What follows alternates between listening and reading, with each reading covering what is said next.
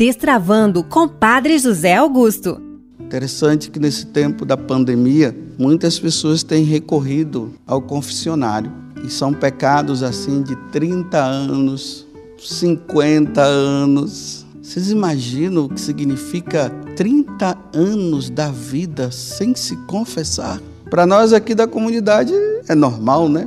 Pelo menos espero, né? Nós temos essa prática da confissão mensal. E para nós é um exagero uma pessoa que passa de um mês sem confessar. É exagero, viu, para nós. É regra de vida nossa a confissão mensal. Imagine um membro da comunidade que já tem três, quatro meses sem confissão. Isso é, é trágico. É muito trágico. É sinal que já está caminhando para o erro já não está mais tendo sensibilidade dos seus pecados. Já está começando a achar que vai se salvar pelas coisas que faz, né? Tomemos muito cuidado com isso, viu? Porque tem muita gente com essa mentalidade que é uma mentalidade protestante, não é católica, não. Achar que vai se salvar por aquilo que faz. Aí tem um determinado trabalho na igreja, então Deus não vai levar em conta os meus pecados porque eu estou fazendo isso. Ah, porque eu, eu rezei por tal pessoa e a pessoa foi curada, então Deus não vai levar em conta o meu pecado. Ah, porque eu tenho um dom da pregação, você viu quanta gente se convertendo, Deus não vai levar em conta o meu pecado. Vai nessa que você vai ver o que vai acontecer. Nem todo aquele que diz Senhor, Senhor entrará no reino dos céus. Mas, Senhor, eu curei do teu nome, eu preguei no teu nome.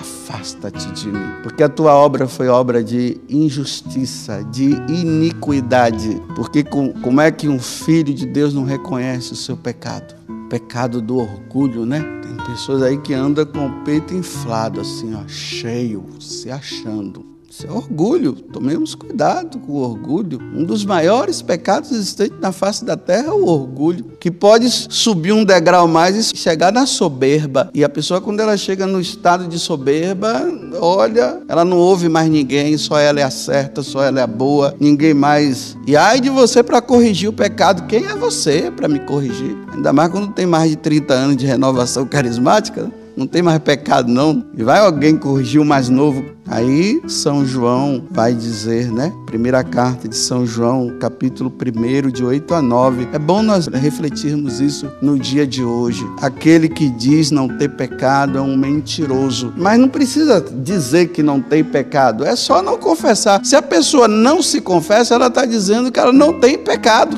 Então é um mentiroso aquele que não confessa. Aquele que não tem pecado atire a primeira pedra, lá no capítulo 8 do Evangelho de São João, aquela mulher pecadora. Estavam apontando o pecado da adúltera. E na hora, Jesus se abaixa e diz: aquele que não tiver pecado, atire a primeira pedra. Ninguém atirou, foi todo mundo embora. O único ser humano, e aqui eu estou tirando Jesus, que passou por esta terra e não teve pecado foi só a Virgem Maria. Isso é uma doutrina da Igreja Católica. Ela foi concebida sem pecado original e não pecou durante a vida. O resto, tudo meros mortais que precisarão ou mensalmente, ou semanalmente, ou quinzenalmente ir no confessionário. É bom que nós façamos isso, nos programemos desta forma, né? Olha, eu vou me confessar uma vez por mês. Imagine confessar uma vez por mês significa 12 vezes você se reconhece pecador durante o ano. Ou se confessar quinzenalmente,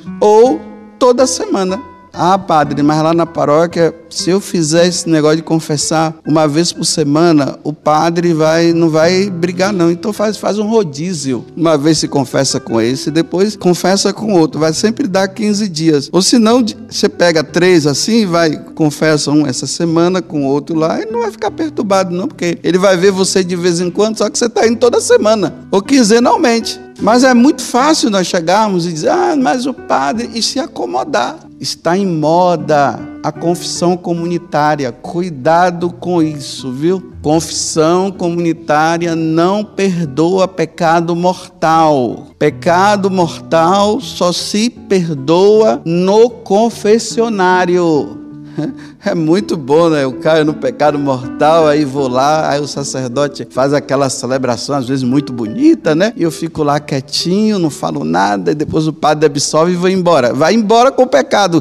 Entrou e volta com o pecado. Não entra nessa história, não. Ah, mas o padre lá só faz confissão comunitária. Bem, vou dar um exemplo para você ver realmente se você quer ou não. Se você fosse constatado que você está com Covid e tivesse o médico da sua cidade, ele dissesse que não ia atender você, você ia fazer o quê? Você não ia na próxima cidade? Mas por que, quando é o pecado, você fica enrolando e dizendo e ficando e se contentando em ficar sozinho? Porque, claro, você já viu gente morrer de Covid, não já? Mas você já viu aquele que cometeu pecado mortal ir para o inferno? Você nunca viu. Então, a gente deixa, né? Porque se nós víssemos, se Deus mostrasse, meu Deus do céu. Mas mais também do que, do que a questão de ir para o inferno, que nós não podemos ofender aquele que nos ama, aquele que nos ama, aquele que nos deu a vida, aquele que nos deu uma família, aquele que nos deu a salvação, aquele que entregou o filho para morrer por nós. Quer mais amor do que esse? Aquele que nos quer junto dele um dia? É muito amor, então como é que nós vamos ofender aquele que nós amamos?